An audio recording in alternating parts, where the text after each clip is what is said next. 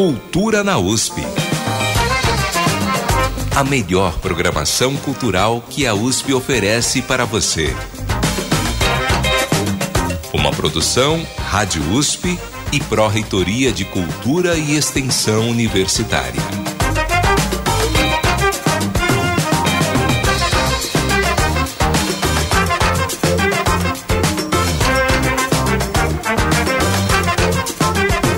Olá, ouvintes, boa tarde. Estamos começando mais uma edição do programa Cultura na USP, trazendo para você uma seleção incrível de dicas culturais com o melhor do que a USP oferece. Estamos juntos todas as quintas-feiras aqui na Rádio USP com agenda, entrevistas e uma série de conteúdos para você aproveitar.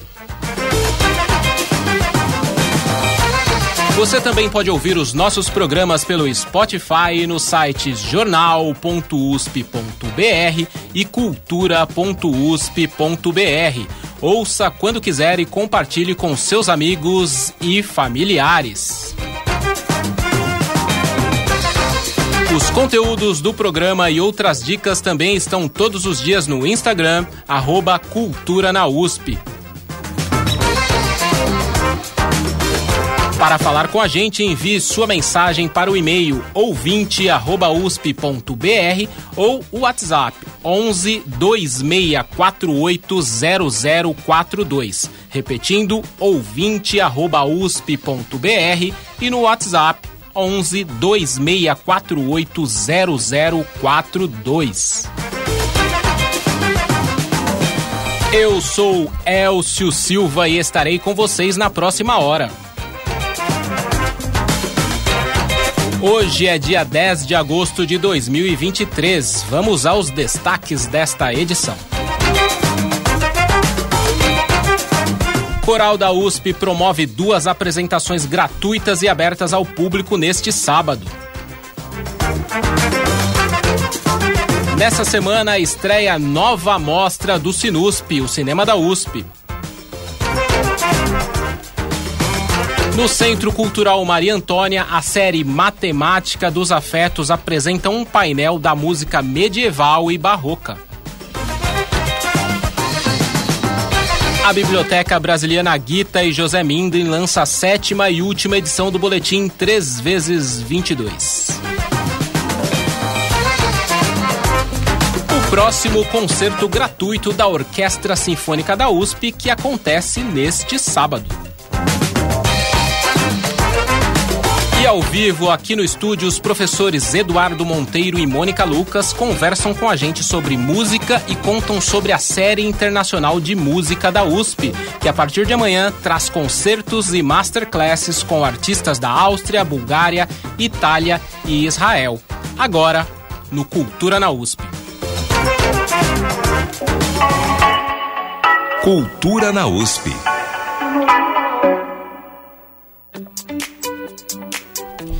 A gente começa o programa de hoje dando as boas-vindas aos nossos convidados. Mônica Lucas, que é doutora em música pela Unicamp, pós-doutora pela Universidade de São Paulo. Especializou-se como instrumentista de flauta doce e clarinetes históricos no Conservatório Real de Haia, na Holanda.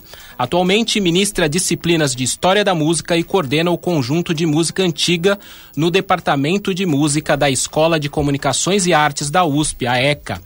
Como instrumentista, dedica-se aos clarinetes do século XVIII e à flauta doce. Boa tarde, professora Mônica. Boa tarde, Elcio. Boa tarde a todos os ouvintes. É um prazer estar aqui com vocês de novo. Legal. E também conosco o professor Eduardo Monteiro, premiado pianista, professor do Departamento de Música da Escola de Comunicações e Artes da USP. Já foi solista de orquestras do Brasil e do exterior, incluindo as Filarmônicas de São Petersburgo, de Moscou e de Munique, e a Orquestra de Câmara de Viena. Estudou no Rio de Janeiro, Itália, França e Estados Unidos. Na USP já foi diretor da Orquestra Sinfônica da USP, a OSUSP, e da Escola de Comunicações e Artes, onde hoje é vice-diretor, e também diretor cultural da Fundação Maria Luísa e Oscar Americano. Boa tarde, professor Eduardo. Boa tarde, Elcio. grande prazer estar aqui também. Legal. Vamos começar falando sobre a série internacional de música. Temos uma programação de eventos agora, nos próximos dias, começando amanhã e até o dia 24 de agosto, é isso? Exatamente. A gente amanhã tem um recital né, de piano na brasiliana, né, na Biblioteca Mindlin, com a pianista búlgara Dora Delinska. E depois, uh, no dia 14, a gente tem uma masterclass de um duo de piano a quatro mãos, né? Silver é, Garburg, que vai ser no departamento de música. No dia 15, novamente um recital deste mesmo duo aí, novamente na Brasiliana. E dia, no dia 14, 24 de agosto, né, para fechar esse mês de agosto, uma masterclass com o violinista italiano né, Giuseppe Giboni. Quer dizer, é, é, são vários eventos, né? Então são recitais e masterclasses de artistas da Áustria, Bulgária, Itália e Israel. É, como que, professor Eduardo, acho que já começou a, a falar sobre isso, como que vocês é, pensaram esse evento, né, que existe desde 2019? Vocês podem comentar um pouco sobre essa agenda e como que funciona tudo isso? É, na verdade, a, a ideia da série começou de uma conversa que a professora Mônica teve com o, o presidente do Instituto Italiano de Cultura, o diretor do Instituto Italiano de Cultura, né, com que estava é, com ideias de fazer concertos, né, apresentações, e, e aí a gente conversou, né, Mônica, é, da possibilidade da gente utilizar o espaço da Brasiliana, que é um espaço maravilhoso, tem um piano incrível, né, uma sala muito bonita. É, e a gente então é, procurou a Pró-Reitoria e a gente teve um, um, um apoio, um pequeno apoio financeiro na realidade. E a gente desde então tem programado vários eventos, assim, com gente de extrema qualidade, porque é, é muito comum, é, muito mais do que a gente imagina, é, especialmente junto às embaixadas, aos consulados dos países, né, é, artistas que passam por São Paulo e é, gostariam de se apresentar e eventualmente não tem esse lugar, não tem esse, esse local para se apresentar, né? Então, na, na realidade, a nossa série funciona muito como as oportunidades que aparecem dessas visitas, dos nossos contatos, amigos que estão passando por aqui, né? E a gente foi, né, quando então surgiu essa ideia, a gente, né, Mônica, fomos em várias embaixadas e consulados, né, falando o que a gente gostaria de fazer, a gente teve uma receptividade enorme de muitos desses consulados, muitas dessas embaixadas, né? E, e com isso a gente tem montado essa, essa temporada com vários concertos, né?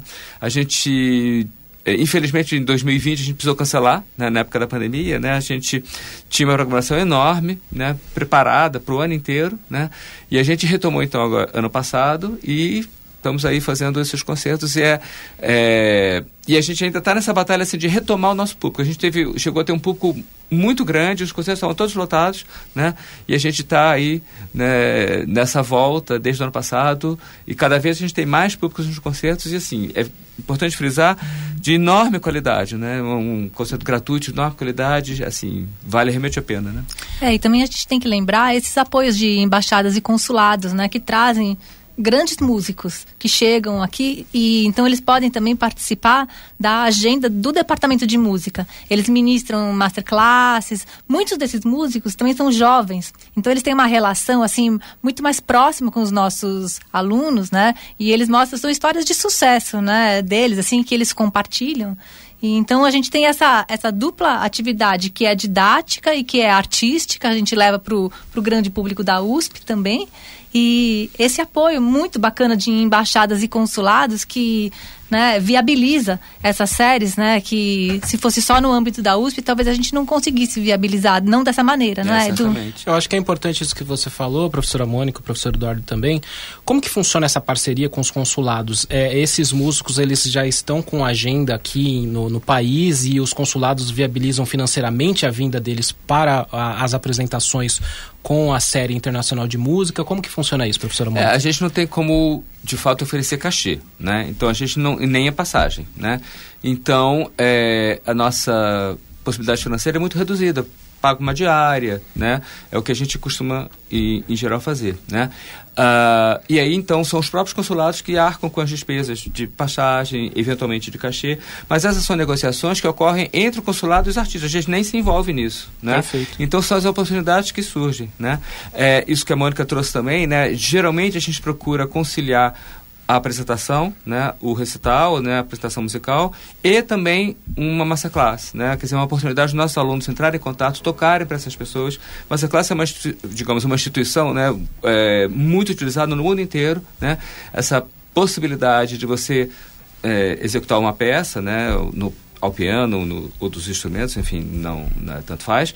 E você ter o conselho de uma pessoa mais, mais velha, experiente, com uma carreira já consolidada, que diz, olha, aqui faz assim, aqui faz dessa maneira, e vai com isso uh, desenvolvendo. Assim, é uma prática muito importante né, para os nossos estudantes, então isso é muito legal, essa, essa oportunidade de estar em contato com gente de fora. Fora que muitos desses artistas ou são propriamente professores em universidade, por exemplo, do de piano quatro mãos, são professores da Universidade de Graz, na, na Áustria, né? E uh, é uma oportunidade dos nossos estudantes entrarem em contato para possíveis é, para continuar seus estudos no exterior. Né? Na área de música, é, sobretudo na área de performance, né, é, é muito comum, né, depois que eles terminam a, a graduação, irem para fora, né, para a Europa, Estados Unidos, né, mais né? ainda menos para a Ásia, mas mais para esses, esses dois centros, né? E, é, e são centros que têm uma concorrência enorme, né? Então, cada, cada audição você tem num, numa grande escola, por exemplo, em Colônia, né, em Hanover, na Alemanha, né, nas universidades americanas, né, Indiana, né, Conservatório de Boston, etc. Né, cada, a, cada ano, assim, são 400, 500 candidatos para um número muito reduzido de vagas, 20, 10, 20 vagas, né? Então, é, o fato de você entrar em contato com o professor, o professor eventualmente gostar de você, isso é muito importante numa, numa, numa possibilidade de você desenvolver um trabalho futuro nesses centros. Porque numa audição a gente sabe que, às vezes, são 10 minutos, né? E em 10 minutos você não necessariamente você consegue ter, é, é, avaliar todo o potencial do candidato, sobretudo o nível é altíssimo né, nessa, nessas, nessas audições, né? É, e você não tem oportunidade, o professor não tem oportunidade de saber como o aluno responde a, aos ensinamentos, a, a, aquele momento ali da aula, né? De como é que se faz, né? Então, a, essa possibilidade de masterclass é muito importante para isso, né? E, professora Mônica, vocês começaram esse trabalho em 2019 e, e é isso que o, o, professor Eduardo falou das masterclasses. Como tem sido a, a, receptividade pelos alunos né, dessa, dessa ideia de vocês do Departamento de Música? E quem são as pessoas que podem aproveitar isso para além da USP ou se é voltado só para alunos da USP, no caso das masterclasses, né? Porque as, as audições, é, a, os, as apresentações né, desses artistas é aberto a toda a população. Mas e as masterclasses? Quem aproveita? Bom, as masterclasses elas são abertas a qualquer pessoa que queira assistir, né? É, é claro que a gente divide sempre entre ouvintes e executantes, né? Os executantes são músicos, em geral eles são pré-selecionados, né, pelo professor da área, né? Ou até mesmo pelo próprio músico que vem, né? Então, por exemplo, agora no dia 19 de setembro, a gente vai receber os músicos do Le Concert de Nation, o grupo que vai tocar na Sala São Paulo no dia 19 e 20, né? Dirigidos pelo talvez um dos maiores músicos vivos, eu arriscaria dizer que é um dos grandes vivos, né? É o Jordi Saval. Então a gente vai ter a masterclass, né? É, e são os próprios músicos quem vão escolher. A gente vai, eles vão enviar os vídeos e os músicos vão selecionar os quatro, quatro, cinco que vão poder participar dessa masterclass. Isso né? como, como, como, como, ah, Desculpa, como, como, executantes. Como, é, como executantes, né? Mas na última vez que a gente organizou uma atividade com o Jordi Saval, é, a gente não tinha ainda a BBM, então ela foi realizada no MASP, junto com a, uma, parce uma instituição parceira, que é a Cultura Artística, né? A sociedade de, principal sociedade de concertos internacionais aqui de São Paulo. E eles alugaram, então, a, a, o MASP. E o MASP ficou completamente lotado né, de ouvintes, né, enquanto eram cinco executantes, mais de 300 ouvintes, né. É, esse ano a gente tem o Jordi Savale de volta, né, e a gente nunca sabe se vai ser a última vez que ele vai estar aqui, porque ele tem 82 anos, né, 82, assim, bem vividos, ele é ativo e tudo, né, mas a idade cobra o seu tributo, então a gente nunca sabe é, se ele vai retornar aqui. E sendo assim, a gente resolveu então fazer uma homenagem a ele, e no dia 19, no mesmo dia 19 de setembro, ao meio-dia, ao invés de um concerto, a gente vai fazer um bate-papo com ele. Ele é uma pessoa assim de um horizonte muito, muito amplo. Ele tem atividade é, tanto na música antiga quanto também é, uma questão assim ele é um verdadeiro humanista, né? Ele teve um projeto muito, muito bacana de unir os músicos do Mediterrâneo, né? E eles é, uma, uma coleção de músicos de formações diferentes e todos tocavam juntos as canções que todos eles conheciam, é, mas na sua própria versão. Né? Então a versão armênia, a versão búlgara, a versão grega, a versão turca, a versão espanhola também, das mesmas canções, né? E eles se juntaram e fizeram. Foi um projeto assim maravilhoso. Então ele tem um, uma questão assim, um, um, horizonte muito amplo, né? De atuação musical. É, de, a proposta, a música como, né, como implantadora de cultura, sabe? Formação e cultura, né? Então a gente, a gente gostaria de falar com ele sobre isso. Acho que é uma oportunidade muito rara de poder ouvir um músico dessa dimensão falando, né? Não só sobre a carreira dele, mas sobre a visão dele de música. Eu tenho certeza que é um, um projeto que vai ter bastante gente interessada, né? É um uma oportunidade assim enorme para a gente, né? Que foi justamente né, providenciada pela cultura artística, pelas parcerias que a gente faz com a cultura artística. É, a gente, eh, a gente também faz vários masterclasses justamente com os artistas que vêm para a sociedade. É uma sociedade de concerto, cultura artística, né? Que realiza uh, seus concertos ali na, atualmente na Sala São Paulo, né? Tinha o teatro ali na, na Nestor Pestana, né? É, o teatro esse que vai ser reinaugurado vai ser em setembro re... do é, ano que vem. Vai ser reinaugurado, né? Que teve um incêndio e tal, vai ser reinaugurado. E a sociedade é, privada mais importante do Conselho de São Paulo, né? Então traz artistas é, de, né, de primeiro uh, time internacional e a gente faz muitas masterclasses com ele com os nossos alunos, né? Então é uma parceria muito bacana. Isso é importante para o nosso ouvinte, então quem gosta de música, quem é, é, gosta e quer participar dessas masterclasses aí, é, em setembro tem essa novidade, então as pessoas podem ficar ligadas no site da Escola de Comunicações e Artes, né? Que vocês vão divulgar tudo lá.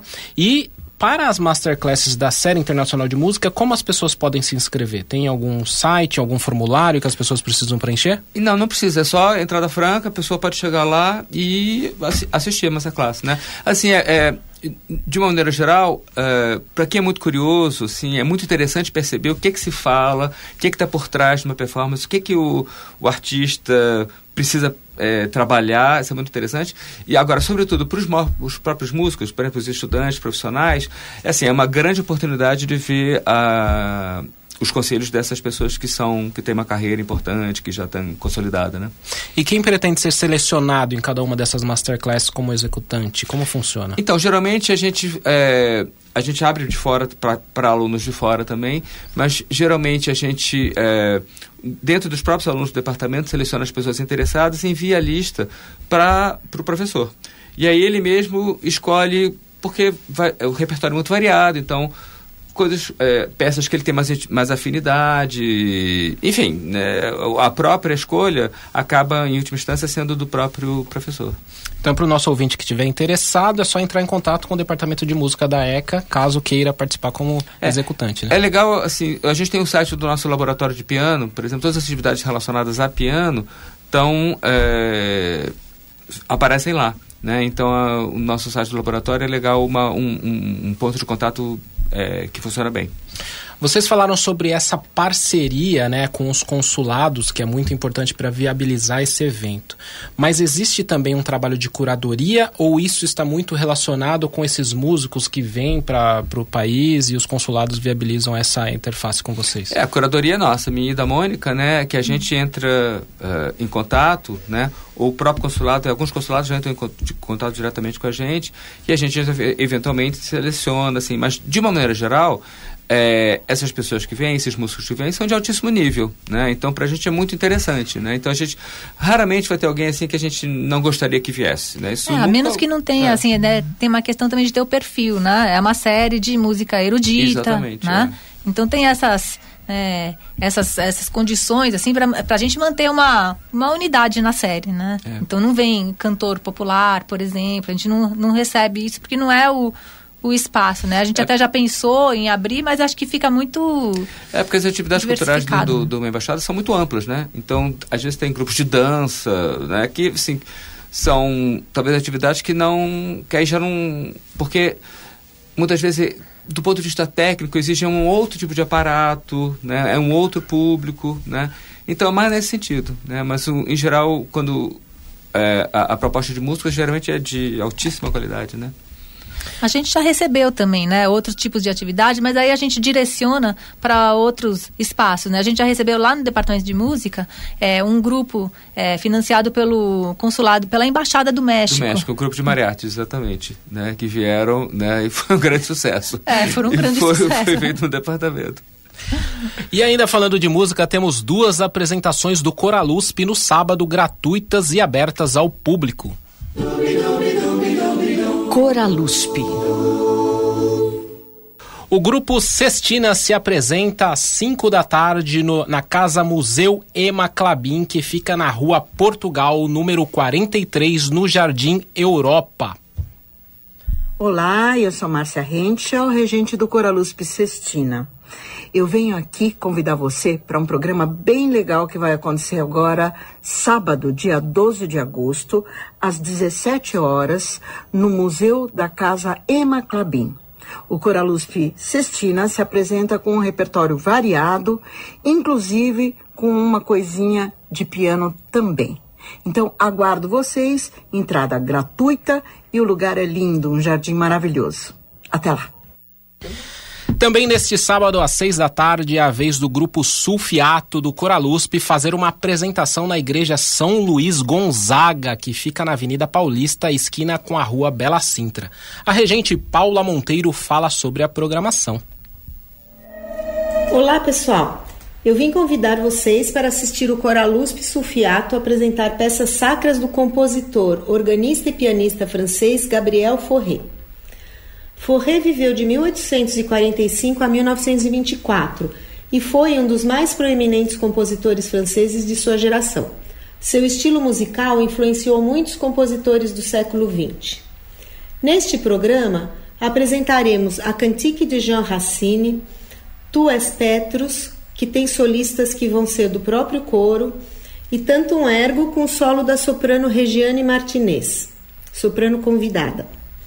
Em seguida, será apresentado o Requiem em Ré menor Opus 48, que tem sete partes. Falando um pouquinho sobre o Requiem, ele foi composto entre 1887 e 1890.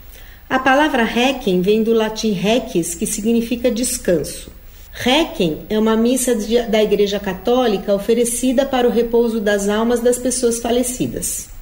Esse programa será apresentado pelo Coralusp Sulfiato, o organista Sérgio de Carvalho, os solistas convidados Regiane Martinez e Flávio Borges e eu, Paula Cristina Monteiro, a regência. Venham, porque está muito bonito. E falando no Coralusp, hoje também estão abrindo as inscrições para quem quer fazer parte de um dos grupos do coral. Se você gosta de cantar ou quer experimentar, aproveite. Quem sabe você estará fazendo parte das próximas apresentações que divulgamos aqui no Cultura na USP. A participação é gratuita e aberta a todos os interessados maiores de 18 anos, sem necessidade de nenhum vínculo com a universidade. Os repertórios e locais de ensaio são bem variados e acontecem em diferentes locais de São Paulo, inclusive fora do campus, como vocês puderam ouvir aí nessas dicas de Márcia Henschel e Paula Monteiro, regentes do Coralusp. Para saber mais sobre as apresentações desse sábado e as inscrições, acesse usp.br barra Coralusp ou o Instagram, arroba coralusp.br. Maria Antônia. E mais uma dica cultural. Você sabe o que é uma teorba? Pois é, trata-se de um instrumento musical de cordas que foi criado na Itália no final do século XVI e você poderá conhecer melhor esse instrumento e muitas outras coisas lá no Centro Maria Antônia. A Sandra Lima nos traz os detalhes. Boa tarde, Sandra. Boa tarde, Elcio. Boa tarde, ouvintes. Hoje acontece a sétima aula concerto do ciclo de música medieval e barroca intitulado A Matemática dos Afetos, que acontece quinzenalmente em 2023, sempre às quintas-feiras, com entrada gratuita no Centro Maria Antônia. O tema desta quinta é recitar cantando a Monodia Italiana e terá soprano Marília Vargas, Silvana Scarinci na teorba, um instrumento de corda criado no século XVI, com participação especial de Marco Antônio, Luan Augusto e Felipe Panelli. Marília Vargas nos conta como será a apresentação de hoje.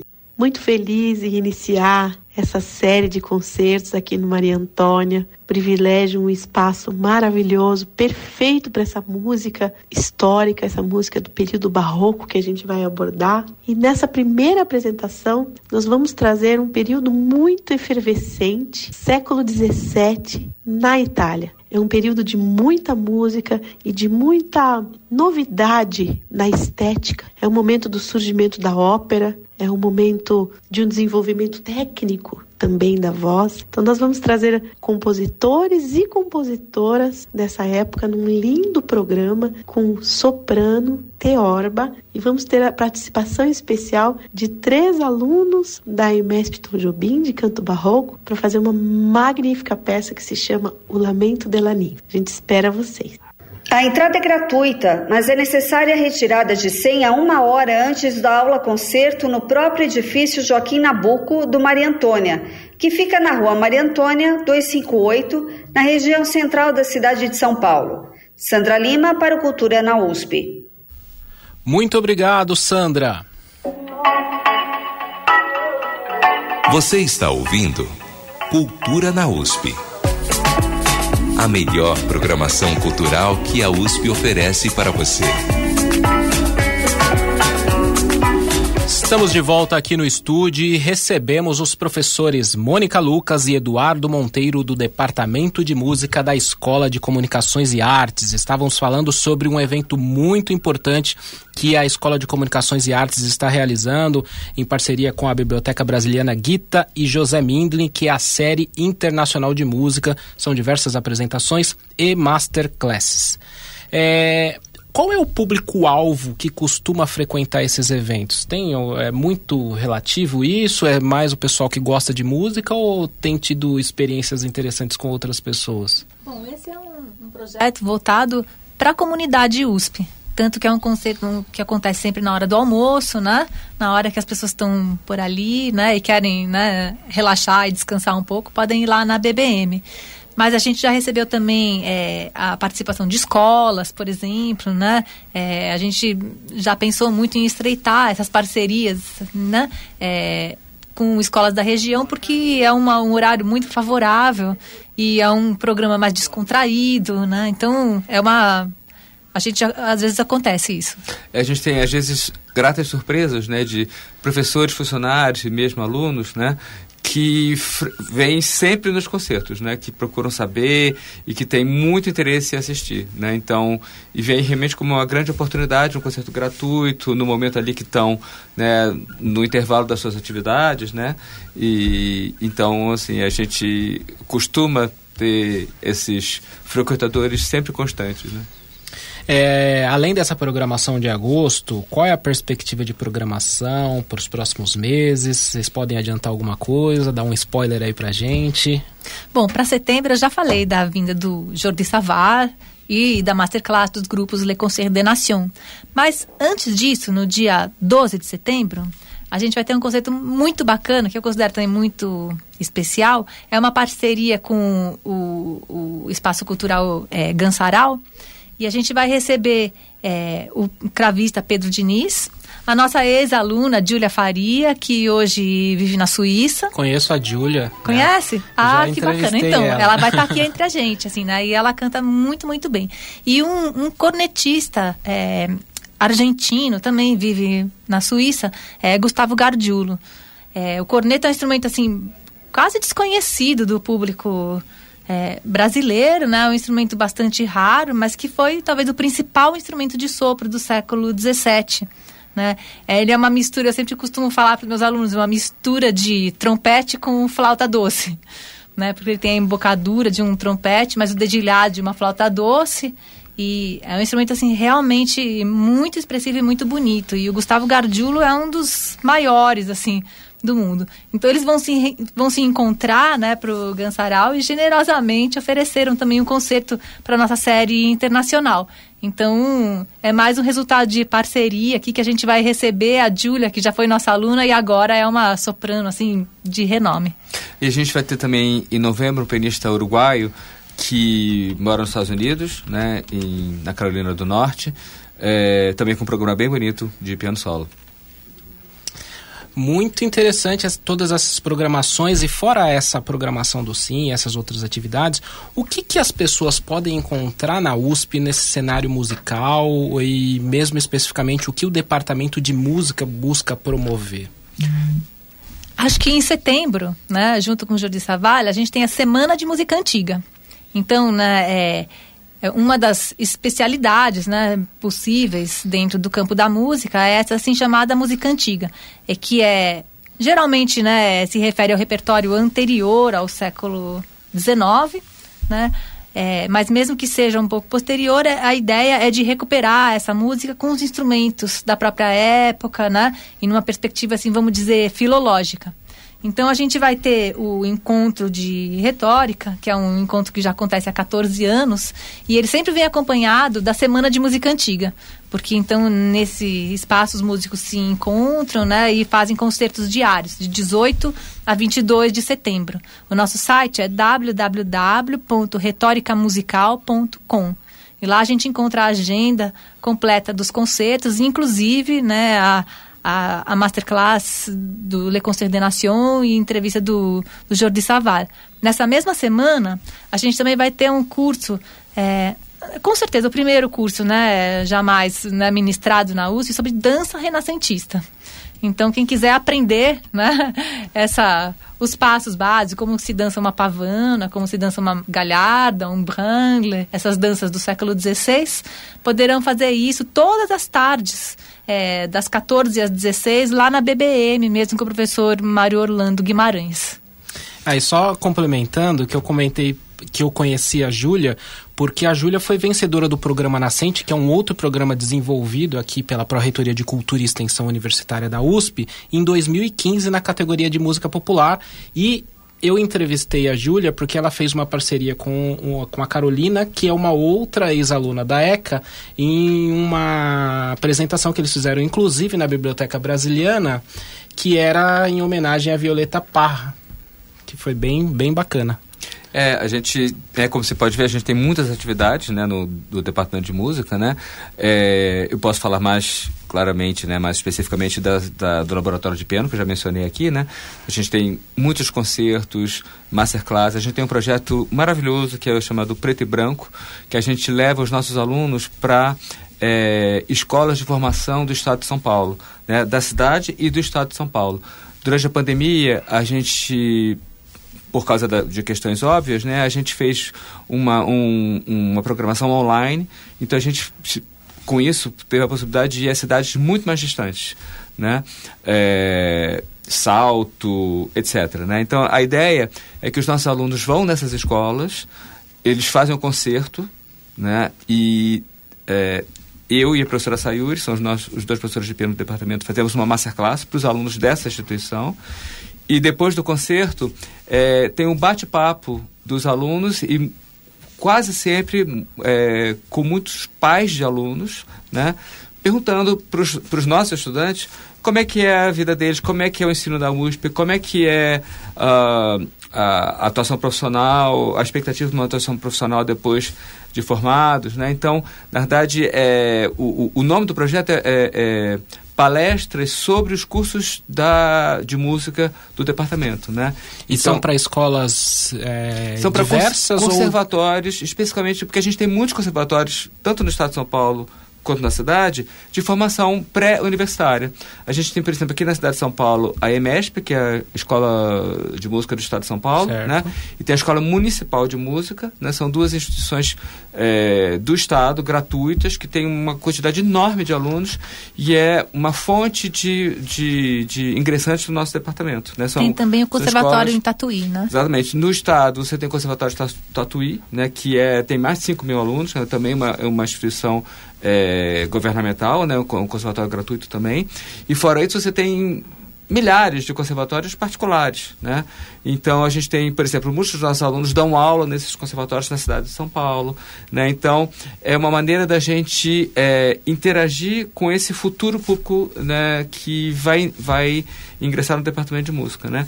E é, lembrando também que isso é muito importante na, no, no, trabalho de formação, porque a gente é, a gente não vive só das pessoas que vão querem estudar e se tornar profissionais. A gente vê sobretudo do público, né, que consome esse tipo de, de, de, atividade cultural e que é importante que de alguma forma tenha contato, né?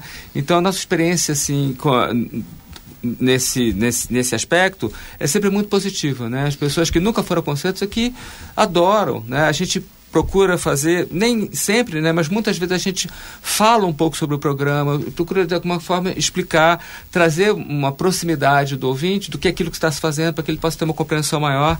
Isso tem um retorno enorme, assim, muito positivo. Né?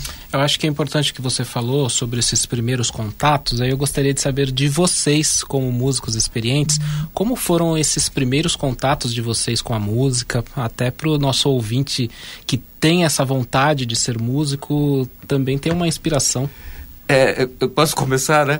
Na realidade, é, eu tenho uma irmã, que é a Fátima, né, atualmente Covizier, né?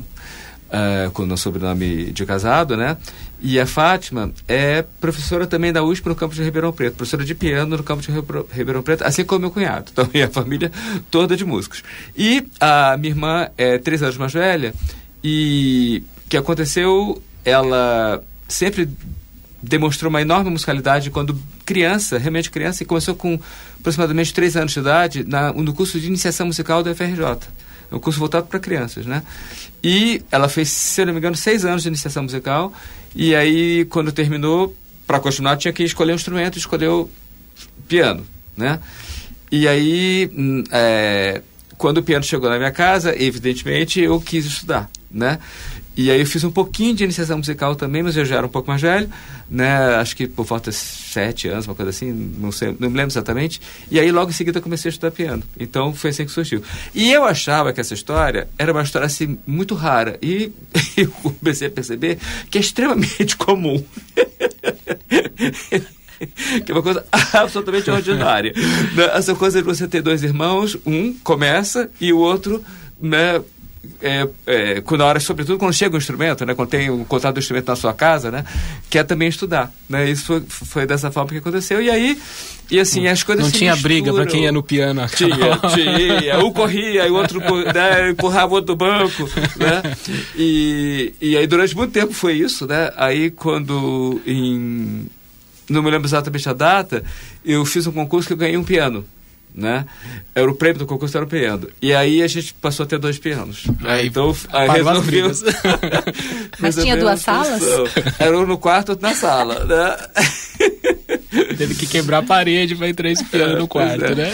Mas, então, é, e aí... Na minha a... casa a briga é na sala, assim, ficam os dois na, no piano, assim, meus dois filhos, os dois no piano, para ver quem toca mais forte, quem atrapalha o outro. Mas, assim, é, a partir disso, né, é, é curioso perceber o quanto essa fronteira entre o estudante, o apreciador, enfim, né, o, o, diletante e o profissional, elas se misturam, né? Porque eu não consigo dizer exatamente, sobretudo enquanto criança, né, depois adolescente, o quanto você deixou de ser né, um amador para passar a ser para passar a ser estudante visando uma de fato uma vida profissional né? A coisa se mistura muito né? E eu me lembro uma vez eu fui, fui entrevistado né? Aí o, o no, até no programa do jogo ele ele fez essa pergunta né? Quando é que você se transformou é, num profissional? E eu fiz eu respondi dessa maneira. Ele falou assim quando foi a primeira vez que você ganhou um cachê eu falei assim, eu tinha 17 anos, então pronto. Então foi aí que você virou um profissional. Porque é isso, entendeu? Essa coisa vai aos poucos. E de repente você está envolvido e aquilo passa a ser a sua vida, né? Profissional, né? E... Tanto, Eduardo, que raramente os alunos de música, eles têm essa crise. Qual é a profissão que você vai seguir, né? O músico, ele já é músico, né? Ele só vai entrar no departamento para uma pra coisa... desabrochar aquilo que ele já é mesmo. Exatamente. Né? Uma coisa que a gente faz muito na, no departamento, na nosso curso de formação, especialmente na área de piano que eu estou falando, né? É procurar desde cedo a gente encaminhar profissionalmente os nossos estudantes, né? Porque eles têm perfis muito diferentes, né? Tem uns que estão que têm realmente é, um interesse é, e uma ambição mais como atuarem como solistas, outros mais para a área do ensino, outros mais para pesquisa. Então cada um vai ter a sua aptidão, o seu perfil. E o que a gente procura de uma maneira geral é passar para os nossos alunos assim que é, no mundo hoje do século XXI é muito importante essa ideia da versatilidade, né? Que é essa essa ideia assim do o solista, concertista que fica esperando os convites para se apresentar no mundo, isso é uma visão romântica que não sei, acho que na verdade nunca existiu, mas existiu, está é, muito ali centrada no século XIX, assim, né? E hoje em dia cada vez mais a gente tem um perfil muito diversificado, a gente tem eles atuam como solistas, né, como cameristas, como professores, né, é, como é, animadores culturais, assim, fazendo uh, projetos, né? Então, cada vez mais a participação de alunos e ex-alunos como youtubers, né? Então, isso tudo faz parte da, da, da formação e da atividade, de uma atuação profissional. Então, a gente procura no departamento não só identificar a vertente mais adequada a cada um, mas, sobretudo, é, mostrar da importância dessa versatilidade, porque é, é a, a, vida real é assim. Né? Exato. E para você, professora, como começou tudo? Bom, eu comecei cedo e eu tive, acho que, a sorte, assim, de começar na flauta doce, que era o instrumento de criança, né? flauta doce é o instrumento de criança, né? Mas acho que por azar, assim, dessas pessoas que me deram a flauta doce, através da flauta doce eu entrei na música antiga, porque é um instrumento a bem da verdade, é um instrumento que teve o seu auge no século XVI, XVII e depois da decadência no século XVIII, né? E ela tem um repertório, né, centrado nessa época. Então, quando você começa a tocar bem e conhecer o assunto, você vai naturalmente entrando para esse repertório, né? É, e como é um instrumento do século XVIII, né? Você já entra também nessa proposta filológica. Então foi assim que eu entrei, né? Depois mais para frente, né? É, o desespero dos meus pais, assim, né? Com uma, uma pessoa que queria ser uma profissional da flauta doce. Eu acho que ela achou que ia ser uma hippie, assim, que ia tocar em Machu Picchu. é, eu, eu comecei a estudar o clarinete moderno. Eu me formei aqui na USP em clarinete moderno, né? Acho que foi a última vez que eu toquei um clarinete moderno, mas eu achei muito bacana. A ideia do moderno nem tanto, mas o clarinete muito legal. e aí então eu comecei a estudar clarinete do século XVIII, que deixou eles mais desesperados ainda. Porque já não bastava a flauta doce, ainda agora era o clarinete do século XVIII, né? Mas então todos os anos que né, eu passei me especializando né, no Conservatório Real em Haia, na Holanda, né, que é um, um grande centro de música antiga, né, comparável assim ao centro onde a Júlia estuda, Basel, né, a Escola Cantório da Basileia. São os dois grandes, grandes é, conservatórios dedicados à música antiga.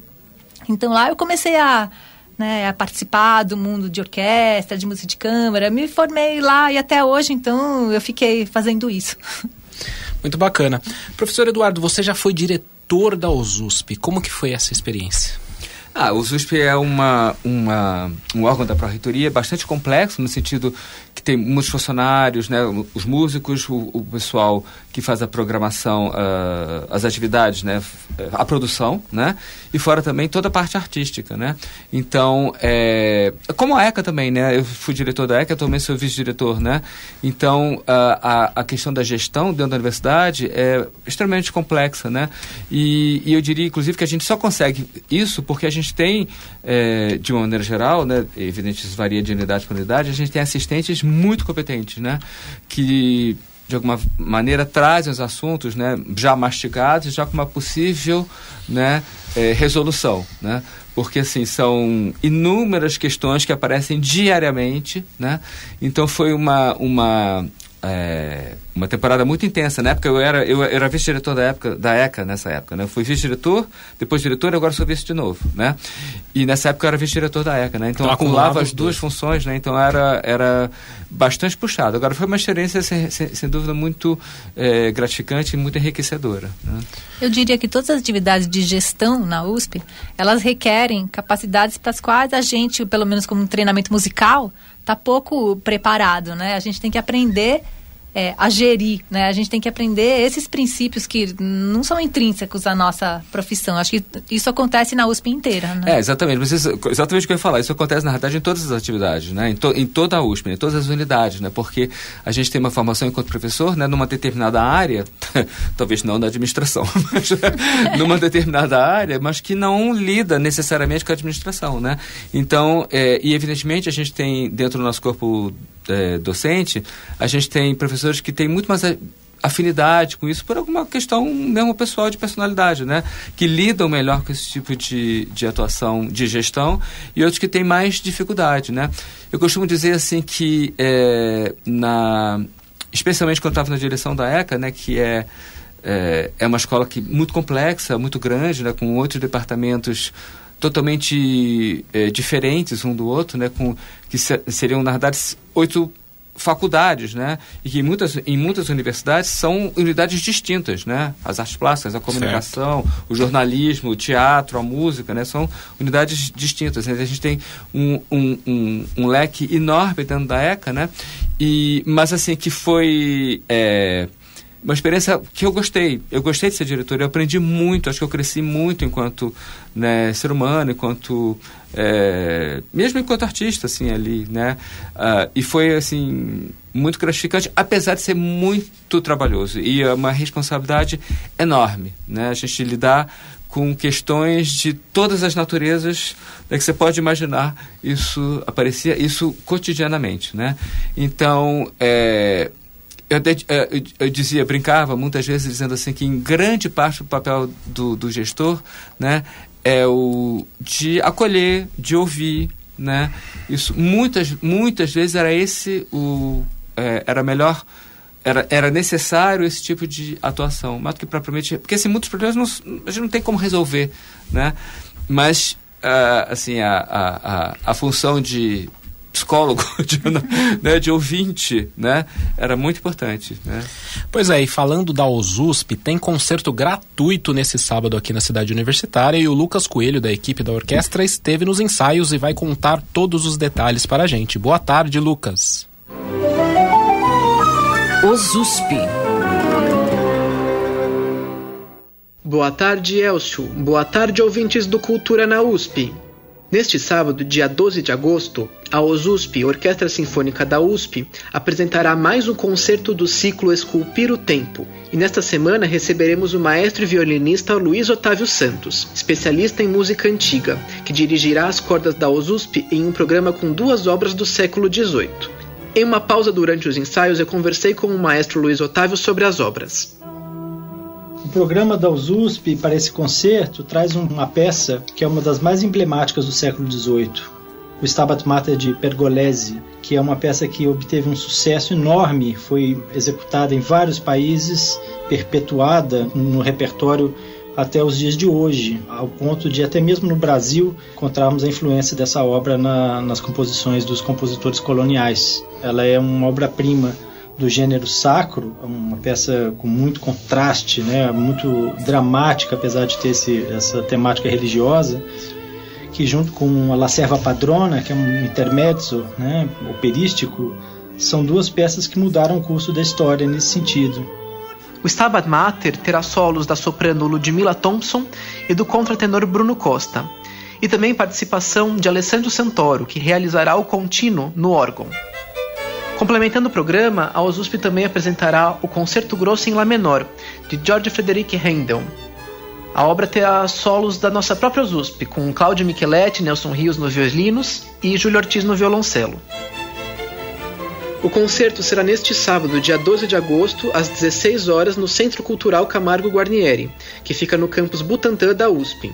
A entrada é gratuita solidária, em que arrecadamos alimentos não perecíveis que serão destinados a comunidades carentes da região. Espero todos lá.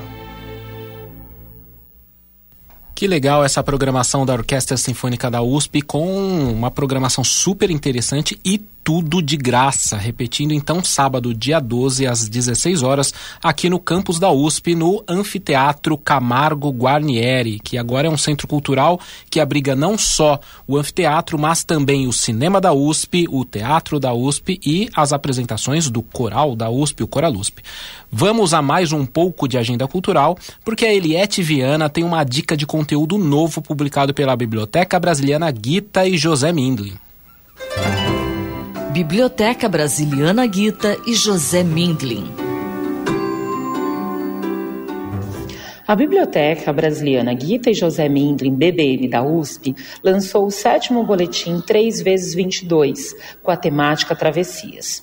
Essa edição aborda a relação de trânsito entre as culturas africanas, portuguesas e brasileiras, que compõem a comunidade dos países de língua oficial portuguesa.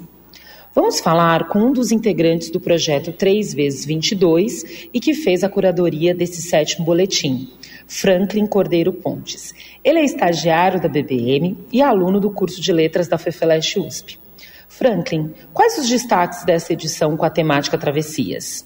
Bom, podemos destacar algumas participações especiais, como a atriz, poeta e militante negra Elis Lucinda, o escritor angolano José Eduardo Agualusa, a professora Rita Chaves, de Literaturas Africanas de Língua Portuguesa, da FEFELESH USP, e Patrícia Lino, poeta portuguesa e professora de literatura da Universidade da Califórnia, nos Estados Unidos, que foi semifinalista do projeto do Prêmio Oceanos. Este boletim é a última edição do projeto 3 vezes 22. A primeira edição foi lançada em fevereiro de 2019. Como surgiu esse projeto e quais os objetivos dele? A ideia do projeto surgiu em comemoração aos 200 anos de independência do Brasil, em 1822, e aos 100 anos da Semana de Arte Moderna, de 1922, ambas vivenciados no ano de 2022.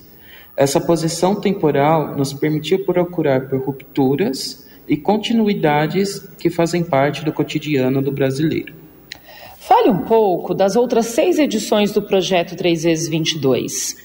As três primeiras edições criaram a base teórica conceitual que nos permitiu, posteriormente, pensar os denominadores interseccionais de nossa identidade enquanto nação, como as pluralidades indígenas, as resistências negras e as configurações de gêneros. Nós desejamos finalizar as publicações com um boletim que abordasse os resultados culturais mobilizados pelo colonialismo e que nos especifica como comunidade linguística e cultural perante o mundo.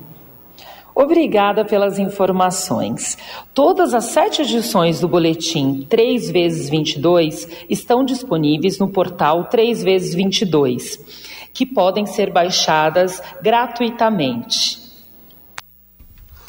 Obrigado, Eliette. Lembrando que para baixar essa e outras edições do Boletim 3 vezes 22 é só acessar o site bbm.usp.br.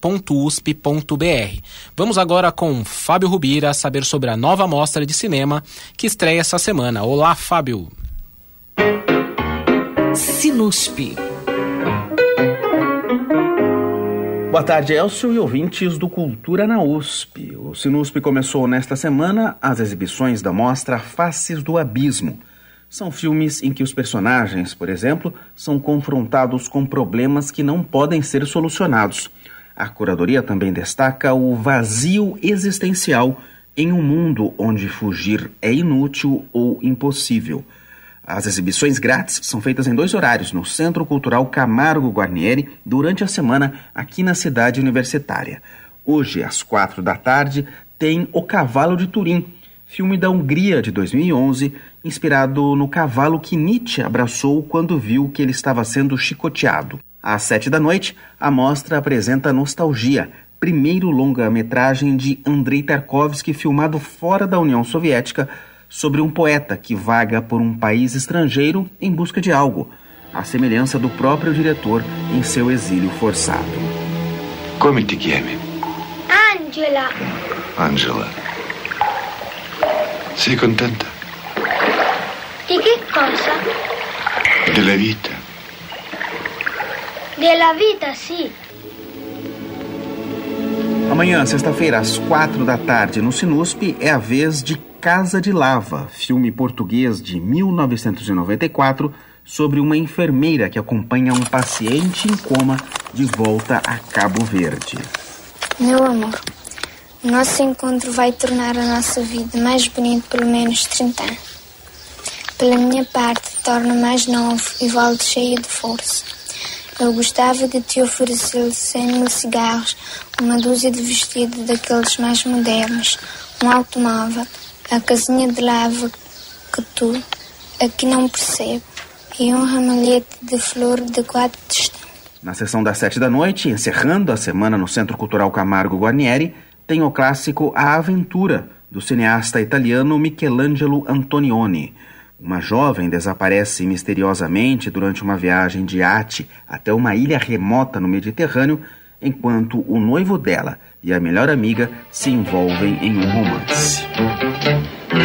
Quando penso che le stesse cose le avrei dette ad Anna, chissà quante volte. Io non ho mai visto una donna come te che ha bisogno di vedere tutto chiaro. Io vorrei essere lucida. Vorrei avere le idee veramente chiare.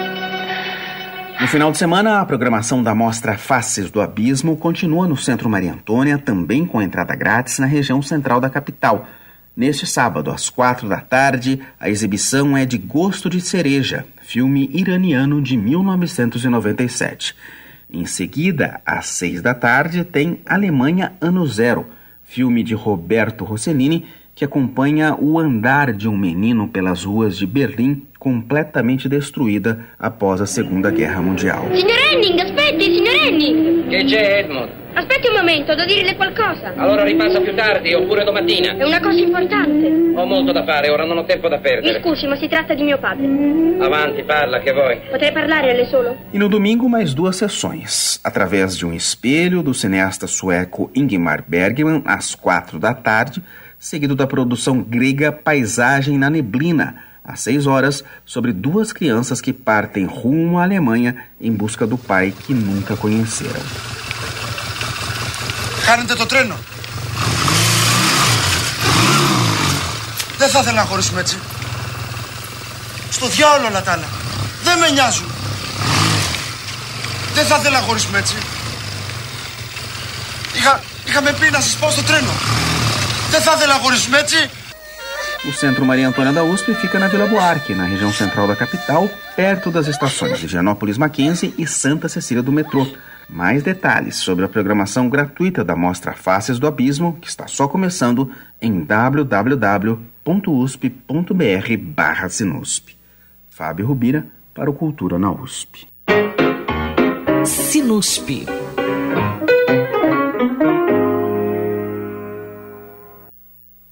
Estamos de volta aqui no estúdio e hoje conversamos com o pianista Eduardo Monteiro e a flautista Mônica Lucas, ambos professores do Departamento de Música da Escola de Comunicações e Artes. O programa está chegando ao fim e eu gostaria de saber um pouco sobre as próximas apresentações da série internacional de música que vocês estão promovendo lá na Biblioteca Brasiliana e também com Masterclasses. Quem vai, se apresentar agora? Amanhã tem uma apresentação já e na terça também temos outra, é isso? Exatamente. Eu queria aproveitar então esse finalzinho do programa para convidar os nossos ouvintes para esses dois concertos na Biblioteca Brasiliana, né, Guito José Mindlin. É, amanhã, sexta-feira, 12h30, a pianista búlgara Dora Deliska vai tocar obras de Chopin, Debussy, Ligeti e Kapustin. Ela acabou de lançar um álbum com estudos e prelúdios desses compositores, fazendo uma composição muito interessante, uma ligação entre eles. Né? Então, a gente tem desde o Chopin, o compositor tradicional de... É, que seduz o ouvinte logo da primeira escrita até compositores mais contemporâneos, né, mais modernos, digamos assim, como o Kapustin e o Ligeti. E depois no dia, eh, na terça-feira, né, também às 12h30, lá na Brasiliana, esse duo, piano a quatro mãos, né, eh, Silver Garburg, são dois, ou são o nome dos dois pianistas, eles na verdade também são um casal, né? Vão obras de Mozart, Rachmaninoff e Rimsky-Korsakov, é um duo que se apresenta nas maiores salas, assim, de, de uma, de uma repercussão né, realmente internacional. E aí aproveito para convidar todos para esses dois concertos. Muito obrigado, gente. Foi muito boa a entrevista com vocês aqui. É, daria pra gente conversar bastante ainda, né? Tem muita coisa para se falar de música e que sem, sem sombra de dúvida isso é muito legal. Mas nós vamos finalizando. Gostaria de agradecer a presença de vocês aqui no estúdio, falando um pouco sobre a série internacional de música que acontece na Biblioteca Brasiliana e também com masterclasses lá no departamento de música, né, da, da USP, né? Só lembrando que a Biblioteca Brasiliana fica na Rua da biblioteca número 21 e a entrada é gratuita. Então, quem quiser assistir a essas apresentações é só ir direto lá na sala Vila Lobos da Biblioteca Brasiliana Guita e José Mindlin. Lembrando que é, a série internacional de música segue até o dia 24 de agosto, com a apresentação também de, do violinista Giuseppe Giboni. É essa a pronúncia, tá correto? Exatamente, italiano é um jovem muito um expoente aí no, no violino que ganhou inclusive o prêmio Paganini em 2021. Isso aí, Elcio, muito obrigado. Foi um grande prazer participar aqui. Eu também agradeço, agradeço os ouvintes, agradeço a você, Elcio, pelo papo gostoso. E se você perdeu alguma parte dessa conversa ou alguma dica cultural da nossa agenda, fique tranquilo que logo mais esse conteúdo estará disponível online no Spotify e nos sites jornal.usp.br e cultura.usp.br nós chegamos ao fim de mais um programa Cultura na USP. Hoje, ao som de Jazz Preludes Opus 53, número 6, de Nikolai Kapustin, uma das obras que serão executadas pela pianista Dora Deliska, da Bulgária. Amanhã, ao meio-dia e meia, na Biblioteca Brasiliana Gita e José Mindlin, durante a programação da Série Internacional de Música da USP. Agradecemos a audiência de vocês e esperamos que aproveitem muito as nossas dicas de hoje. Se você perdeu alguma informação, essa e outras notícias estão disponíveis em cultura.usp.br e no Instagram, arroba Cultura na USP. Lembrando que todos os programas também estão disponíveis no Spotify para você ouvir quando quiser e compartilhar com os amigos. O Cultura na USP de hoje foi apresentado por mim, Elcio Silva, com trabalhos técnicos de Benê Ribeiro e produção e reportagens de Michel Lucas Coelho, Fábio Rubira, Sandra Lima e Eliette Viana. Nos encontramos novamente ao vivo na próxima quinta-feira com mais novidades ao meio-dia aqui na Rádio USP. Você ouviu Cultura na USP. A melhor programação cultural que a USP oferece para você. Uma produção Rádio USP e Pró-Reitoria de Cultura e Extensão Universitária. Cultura na USP.